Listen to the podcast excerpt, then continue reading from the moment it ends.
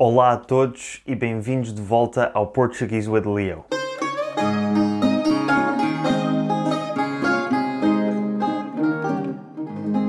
Hoje trago-vos mais um episódio que foi votado pelos meus patrons e que acho que pode ser útil não só para aqueles de vocês que estão a aprender português, mas também para os falantes nativos de português que ouvem o podcast. Que livros e autores portugueses é que eu recomendo? Antes de começar, o mundo lusófono é muito rico em literatura e, como devem calcular, existem muitos excelentes escritores de língua portuguesa noutros países, como Miyakoto de Moçambique, ou Jorge Amado ou Paulo Coelho do Brasil. No entanto, hoje vou focar-me em escritores portugueses e vou apresentá-los por ordem de dificuldade, ou seja, do mais fácil de ler para o mais difícil de ler. Vou também deixar de parte livros de poesia e limitar-me aos autores que escrevem em prosa, ou seja, que escrevem textos não poéticos. Não se esqueçam também de que o meu conhecimento é muito limitado e a minha opinião é subjetiva, por isso vou certamente esquecer-me de muitos excelentes autores.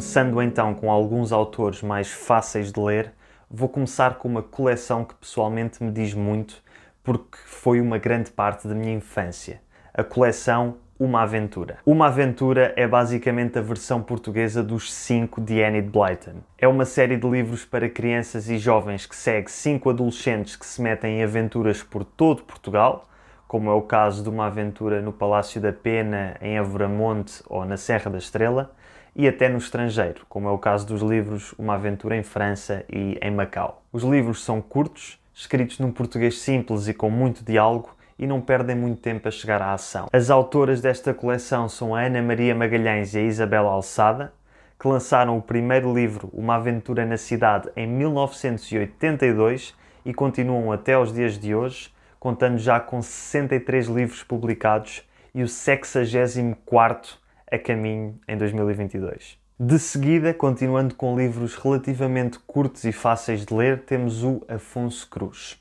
Este autor já escreve livros para um público-alvo um pouco mais velho do que os livros de uma aventura, desde adolescentes até adultos, e os seus livros mais conhecidos são talvez Os Livros que Devoraram o Meu Pai, Jesus Cristo Bebia Cerveja e Para Onde Vão os Guarda-Chuvas. Continuando nos contos juvenis, passamos talvez para a autora mais conhecida e reconhecida, Sofia de Melbreiner Anderson. Digo que é a autora mais reconhecida porque em 2014 dez anos após a sua morte, o seu corpo foi transladado para o Panteão Nacional, onde só são sepultados portugueses considerados verdadeiramente ilustres. Embora a Sofia de Melbreiner seja famosa pela sua poesia, eu aqui quero fazer referência aos seus contos infantis, que são curtos e relativamente fáceis de ler. Se não souberem por onde começar, ela tem uma pequena coleção de contos chamada Contos Exemplares. Da Sofia, passamos para o seu filho, Miguel de Sousa Tavares. Embora atualmente ele seja talvez mais conhecido como comentador político,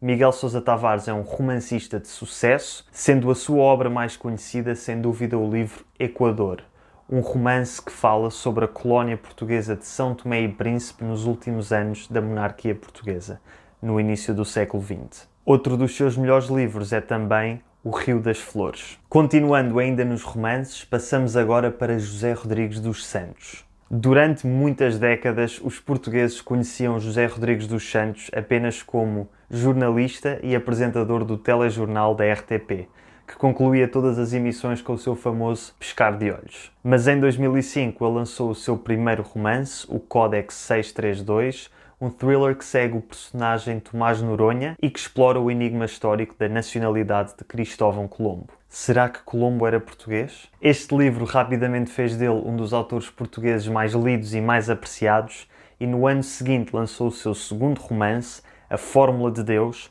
com o mesmo protagonista e que também foi um sucesso.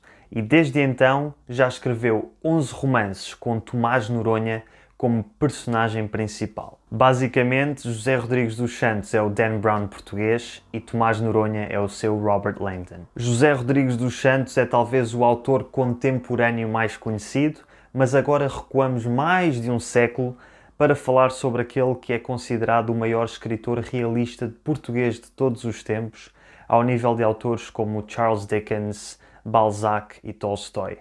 Estou a falar de Essa de Queiroz. Essa é aquele nome que todos os portugueses conhecem desde os 14 anos, quando na escola temos de ler a sua obra-prima, o romance Os Maias. Embora seja um autor um pouco mais difícil de ler e que usa vocabulário antigo, essa viveu durante a segunda metade do século XIX, a verdade é que quando começamos a ler um livro de essa, é difícil largá-lo até chegar ao final. Os seus livros focam-se muito na sociedade portuguesa burguesa da sua época e abordam temas simples e do cotidiano, sempre com ironia, humor e bastante crítica social. As suas obras mais conhecidas são talvez Os Maias, O Crime do Padre Amaro e O Primo Basílio. Finalmente, para acabar, temos o único autor português e de língua portuguesa a ter ganho um Prémio Nobel da Literatura, José Saramago. Eu disse-vos que ia apresentar os escritores do mais fácil de ler para o mais difícil de ler, e o principal motivo pelo qual José Saramago é talvez o autor português mais difícil de ler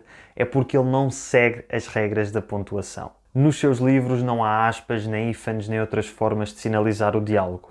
Saramago usa apenas vírgulas e pontos finais e define a sua forma de escrever como uma narração oral. Basicamente, Saramago é a personificação da famosa citação de Pablo Picasso: aprenda as regras como um profissional para as poderes quebrar como um artista. O livro mais conhecido de Saramago é sem dúvida o Ensaio sobre a Cegueira, que até foi adaptado para filme em 2008, com atores de renome como Julianne Moore e Mark Ruffalo. Saramago escreveu muitos e muito bons livros e é difícil dar-vos só alguns nomes, mas alguns dos mais conhecidos são talvez O Ano da Morte de Ricardo Reis, O Evangelho segundo Jesus Cristo, História do Cerco de Lisboa e O Homem Duplicado.